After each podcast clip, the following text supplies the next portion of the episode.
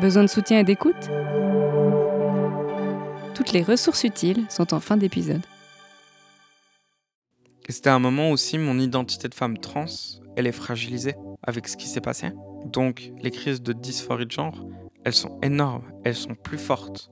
La dysphorie de genre, c'est euh, cette souffrance qui est liée à l'identité de genre, qui correspond justement pas avec le, le sexe assigné à la naissance. Vous écoutez toi aussi un podcast de Radar RP qui parle de santé mentale sous tous les angles. Pour ce quatrième épisode, nous vous présentons l'histoire d'Alice. Alice est une femme, une femme transgenre. Elle nous raconte son parcours de transidentité, depuis ses premiers questionnements jusqu'à aujourd'hui, en passant par son coming out. Alice a toujours été une femme, mais elle dit ne pas être née dans le bon corps. Elle a été confrontée à la difficulté d'en parler, au regard désapprobateur, et a subi une agression transphobe en pleine rue qui sera dévastatrice. Des doutes, des périodes douloureuses et une dépression qu'Alice a su surmonter. Un récit plein d'espoir, mais dont l'écoute nécessite une petite mise en garde. Ce témoignage contient des extraits parfois violents qui peuvent heurter certaines sensibilités.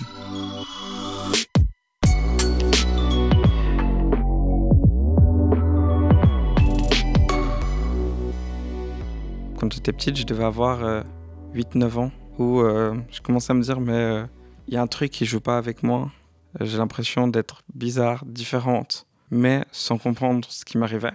J'avais déjà des petits signes à, cette époque-là. Je piquais beaucoup les vêtements de ma sœur. Ou, euh, par exemple, dans les jeux vidéo, je prenais beaucoup les personnages féminins parce que je m'identifiais plus facilement. C'est quelque chose qui prend de la place petit à petit où, en fait, on est obligé de lutter contre ça parce qu'on se dit, mais j'ai pas le droit, c'est pas normal, donc on le met de côté, on le bloque. Et du coup, vers 16 ans, j'ai eu mon premier téléphone portable. Donc, ça a été là où j'ai pu commencer à vraiment euh, m'identifier à des personnes trans. Et en parallèle, du coup, je commence aussi mon apprentissage dans le commerce de détail. Je rencontre ma copine, mon ex-copine. Je termine mon apprentissage avec toujours ces questions et un sentiment de mal-être avec ma copine. Pas à cause d'elle, juste, je me sens pas à ma place. Ça vient accentuer encore plus ce truc de se dire, mais je suis pas bien dans mon corps. Et je suis pas un garçon, je suis une fille. Je termine mon CFC du coup en 2017 et je commence ma maturité professionnelle en même temps. Du jour au lendemain, je tombais en dépression sans savoir pourquoi et j'arrête mes études. Je disparais pendant trois semaines. Quand je reviens, je suis détruite mentalement. Je vais pas bien. J'ai plus envie de voir du monde. J'ai plus envie de sortir. J'ai plus envie de je commençais gentiment à plus avoir envie de vivre. Février 2018, c'est intenable. Je fais une tentative de suicide. Ça a été une erreur, mais sur le coup, je voulais plus vivre en tant qu'homme. Et si je pouvais pas vivre en tant que femme, pas vivre en tant qu'homme, bah, il n'y avait pas de solution. C'est passé très inaperçu, cette période-là. Quand j'étais avec des gens, j'étais vraiment euh, très positive, très joyeuse. C'était euh, une façade. J'ai toujours un peu obéi à ce que mes parents voulaient, ce que mes grands-parents voulaient, ce que la société voulait. Et là, je me suis dit, mais en fait, je vais faire ce que moi je veux pour une fois. J'ai commencé à faire du cosplay. Et ça a été euh, probablement la première étape de, du début en fait, de ma transition. Le cosplay, c'est euh, un personnage euh, d'un jeu vidéo, d'un film, d'un parfois d'un livre en fait, vous faites le costume, etc. C'est très chouette à faire. Alors à ce moment-là, on est encore avant mon coming out et je décide de faire un cosplay féminin. Ça a été pour moi un choix qui était important. C'est la première fois où j'étais en train de me dire, mais en fait, je me moque de ce que les gens pensent. Je le fais pour moi, j'agis pour moi. Ça a été libérateur. Et un jour, euh, je suis justement avec mon amie avec qui je fais mon cosplay. Puis elle me pose une question qui m'a fait beaucoup rire, c'est si tu pouvais changer de corps, être une femme comme ça du jour au lendemain, est-ce que tu le ferais? Et je me souviens avoir répondu sans hésiter, oui, je le ferais. Et en parallèle, justement, je fréquente un ami qui euh, lui-même est trans, qui m'a toujours dit, si un jour tu as des questions, viens m'en parler.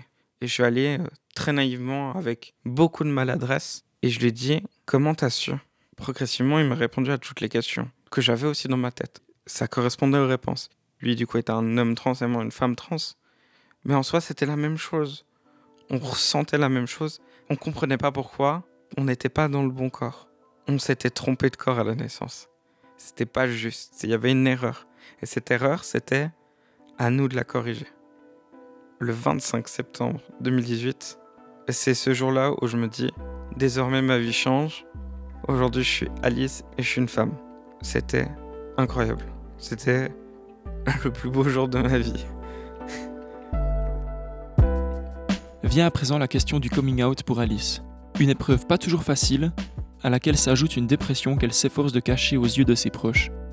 Alice évolue dans une famille où la santé mentale est tabou, où la dépression n'a pas lieu d'être et où les psychologues ne sont pas vus d'un bon œil. Elle nous raconte son coming out. J'appréhendais, j'avais peur, parce que je me suis dit, mais en fait, tout peut se détruire maintenant. Mais est-ce que ça en vaut la peine? Mais oui, ça en vaut la peine, parce que si je peux vivre heureuse, bien sûr que ça en vaut la peine. Et je réfléchissais, puis j'ai commencé à faire la liste de toutes les personnes à qui je devais faire mon coming out. J'ai commencé par le faire à mes meilleurs amis, qui l'ont très bien pris, puis après, une semaine après, ils sont revenus avec des questions parce qu'ils avaient peur. Mais pas peur de ce que je devenais, juste peur de la situation. C'est à ce moment-là où, en fait, ils découvrent que je suis en dépression depuis une année, où je vais pas bien depuis une année. Et ils se disent, mais pourquoi tu nous as pas parlé plus tôt? Est venue la famille. Ma mère a super bien pris le coming out. Je lui ai dit, maman, faut que je te parle. Je me souviens avoir pris ma chaise, l'avoir reculée de 3-4 mètres, parce que je me suis dit, comme ça, je suis trop loin et elle peut pas me gifler. C'était ma réflexion. Ça se passe très bien. C'était euh, une renaissance. Seulement, la transition se fait pas du jour au lendemain. Puis il y avait beaucoup de choses qui arrivaient derrière. Euh, changement vestimentaire, les démarches, que ce soit euh, hormonal, euh, administratif, c'est une montagne énorme et c'est très démoralisant. Parce qu'on se dit, oui, je veux le faire, puis on regarde cette montagne, puis on se dit, elle est impossible à gravir. La première chose que j'ai faite, c'était euh, mon physique. J'ai commencé à maquiller, à apprendre à me maquiller, me laisser pousser les cheveux et les premiers essais vestimentaires, outre ceux que je volais à ma sœur. Et euh, on avait pour habitude, tous les nouvel an, avec euh, un groupe d'amis, de se voir et puis de faire une fête. Et cette fois, d'inviter plein de gens, ce qui n'était pas une super idée. Ça a été euh, peut-être la première soirée où j'ai décidé que j'allais mettre une robe. Et je me suis dit, on saute le pas. Et on essaye. Ça a été une catastrophe. J'arrive avec une robe, je vais mi-long, et ma voix qui va totalement tout casser. Et où je vais attirer certains regards. Les regards, lorsque vous faites une transition, c'est quelque chose de très lourd. Ça, c'est quelque chose qu'on apprend très vite. C'est reconnaître les regards jugeants et les regards juste d'incompréhension. Dans cette soirée-là, j'ai fait face à énormément de regards de jugement. Et quand vous avez 50 regards qui vous fixent dessus, c'est une espèce d'oppression. J'avais de la peine à respirer. Avec le bruit, la musique, il y avait ce côté, l'impression d'un cerveau en surchauffe. Et j'ai fait ma première crise d'angoisse.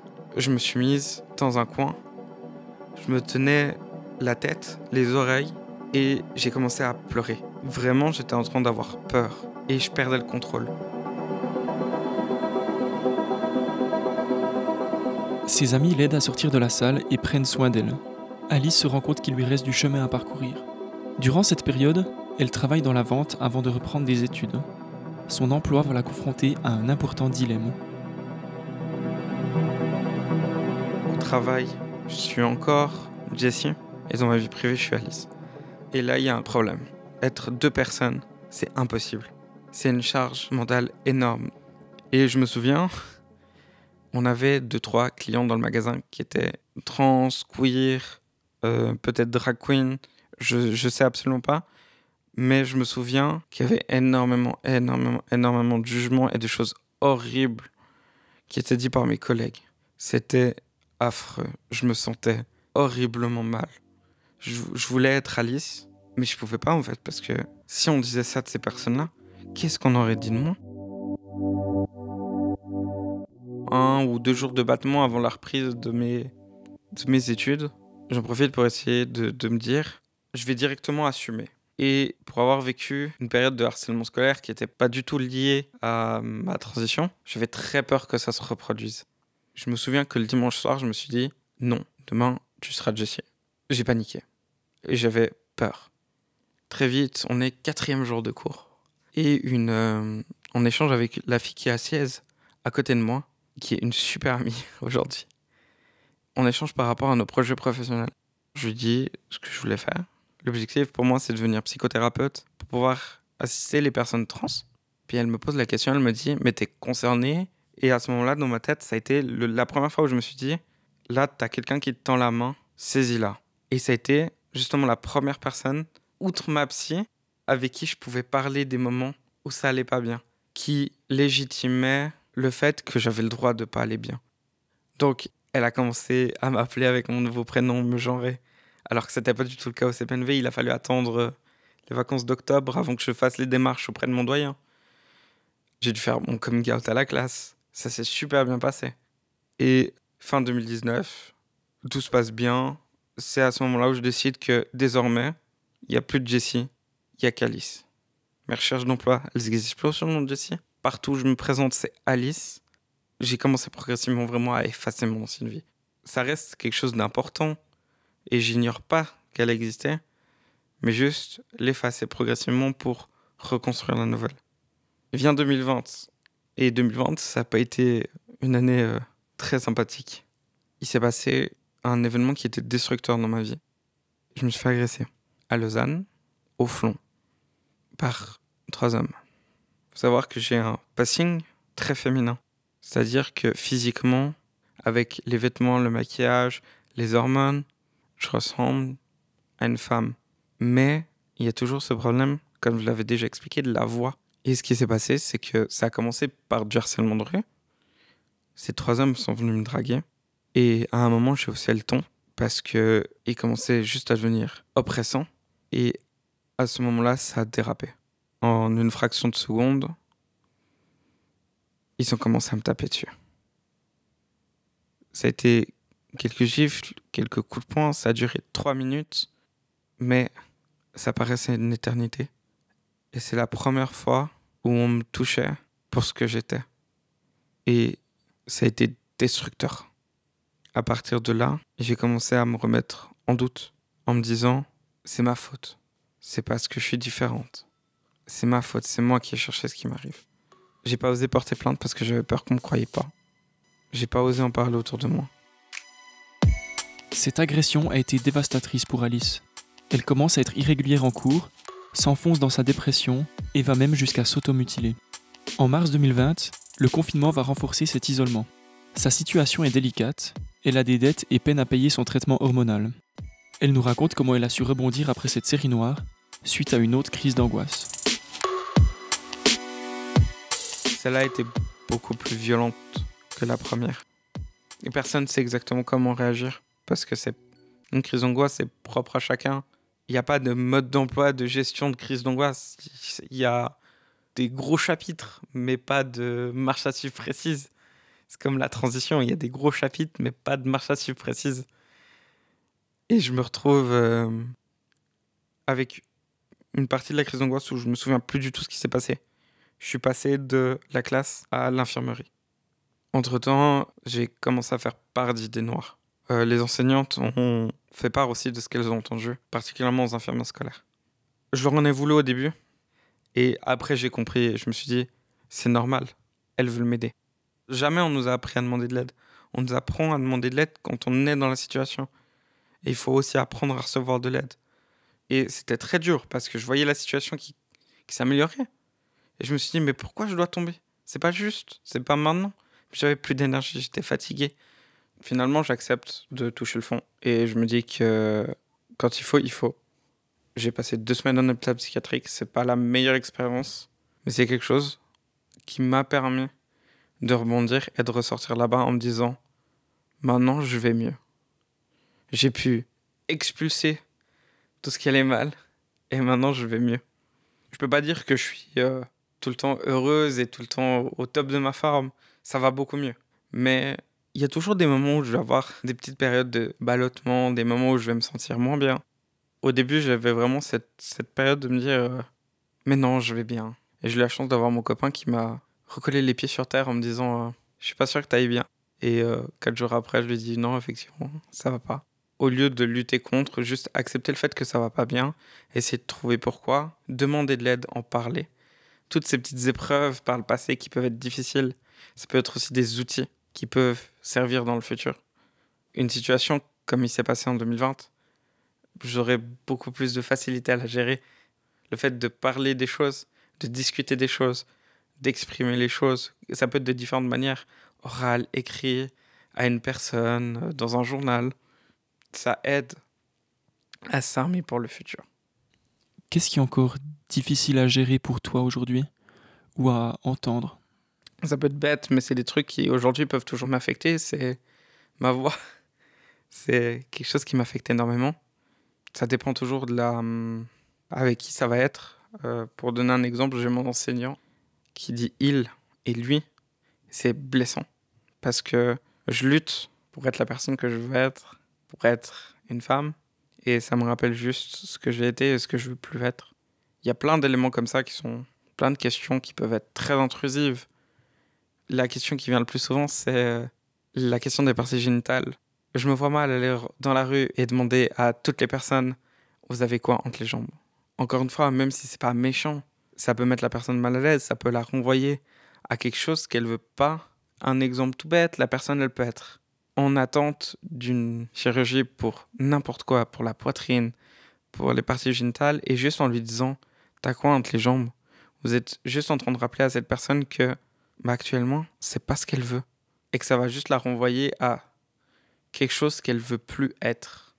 Et hum, j'ai confié mon deuxième prénom, mais ça fait partie des questions très intrusives, des choses qu'on veut balayer et qui se posent pas. Vous pouvez demander potentiellement à une personne trans, et encore une fois, c'est selon l'affinité. C'est quoi ton parcours? C'est une autre formulation. Et dans cette formulation, vous laissez la personne choisir ce qu'elle a envie de vous dire. Merci d'avoir écouté ce quatrième épisode de Toi aussi. Si tu cherches des renseignements concernant la transidentité, que tu te questionnes au sujet de ton identité de genre ou de ta sexualité, tu peux contacter les associations ou fondations suivantes. Voguet, Agnodis, Profa ou Épicène, toutes sauront répondre à tes questions et être à ton écoute. Tu peux les trouver sur notre site internet toiaussi.ch. Dans cet épisode, Alice nous a fait part de sa tentative de suicide. Pour prévenir le suicide, il faut en parler. Stopsuicide.ch est là pour toi. Si tu veux être écouté, tu peux appeler le 147 de Pro ou le 143 si tu es majeur. Vous avez écouté Toi aussi, un podcast de Radar RP, imaginé et réalisé par Maï Biderman. Pour ne rien manquer, abonnez-vous à nos plateformes d'écoute et suivez Toi aussi podcast sur Instagram.